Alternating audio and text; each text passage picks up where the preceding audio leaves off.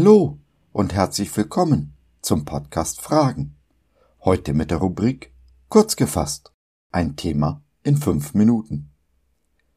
Ich bin Josef und freue mich sehr, dass du dich reingeklickt hast. Schön, dass du dabei bist. Wir leben in einer Zeit, in der das Wort Gehorsam nicht mehr hoch im Kurs steht. Man braucht sich nur die vielen Radfahrer auf den Fußwegen anzuschauen. Und so fällt es auch vielen Menschen schwer, sich Gott unterzuordnen. Aber Gehorchen um des Gehorchens willens ist auch nicht das, was Gott sich von uns wünscht.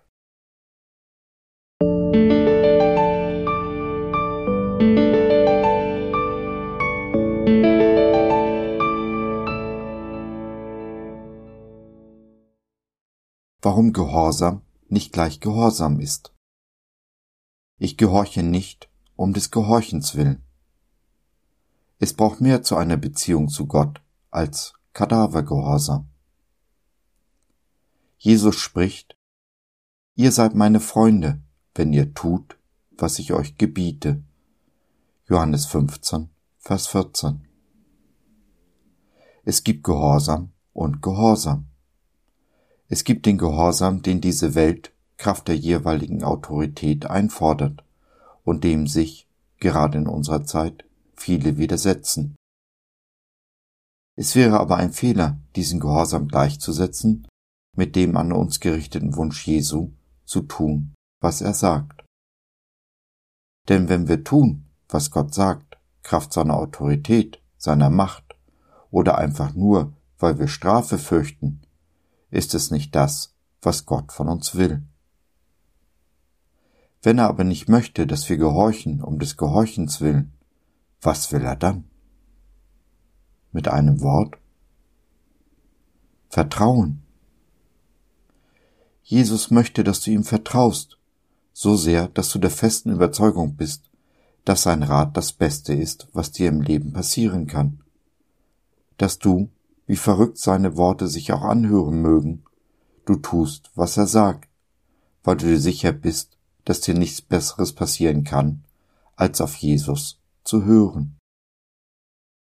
Grundlage jeder Beziehung ist Vertrauen, und wenn wir auf dieser Grundlage handeln, die Dinge tun, sind wir auf der sicheren Seite.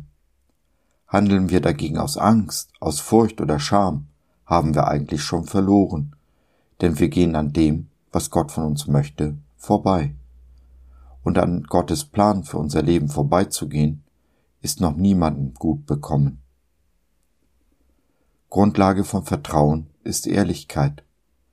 Wenn ich nicht ehrlich bin zu mir, zu meinem Nächsten, zu Gott, kann kein Vertrauen entstehen. Ich misstraue mir selbst und meinem Gott. Nein, ein Lügner hat es wirklich nicht leicht in dieser Welt.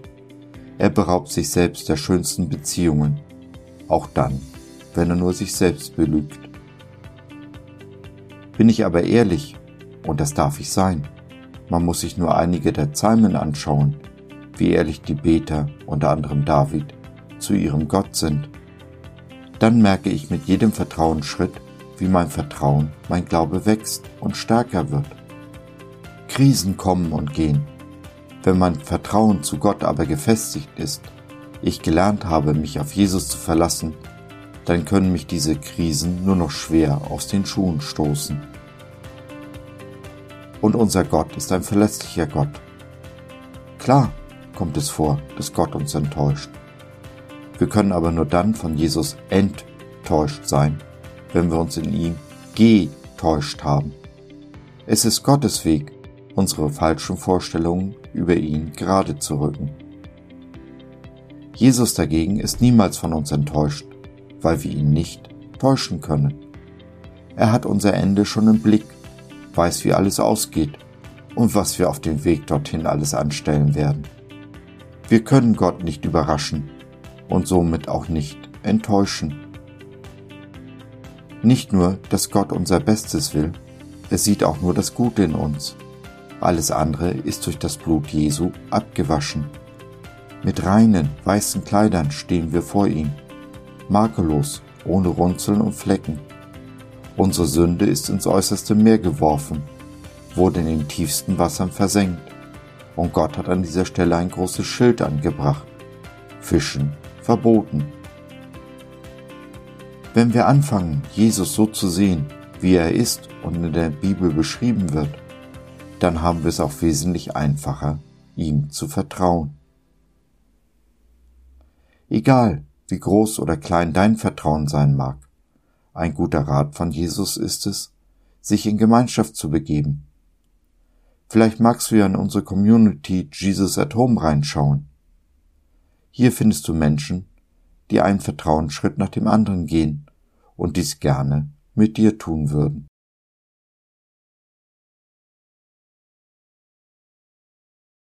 So, das war's für heute. Danke, dass du dir die Zeit genommen hast. Wir hoffen, wir konnten deinen Geist anregen und du konntest etwas für dich mitnehmen. Wenn du in unsere Community Jesus at Home reinschnuppern möchtest, Fragen, Anregungen und oder Kritik hast, dann besuch uns doch im Web www.gott.biz. Hier findest du nicht nur Gemeinschaft, Menschen, die den Glauben leben und mit dir teilen wollen, sondern auch viel Interessantes rund um den Glauben. So zum Beispiel unsere Galerie mit vielen mutmachenden Karten. Wenn dir die eine oder andere gefällt, schicken wir sie dir gerne zu. Kostenfrei natürlich. Also, schau rein, lass von dir hören. Wir würden uns sehr freuen. Bis dahin, alles Liebe. Dein Josef.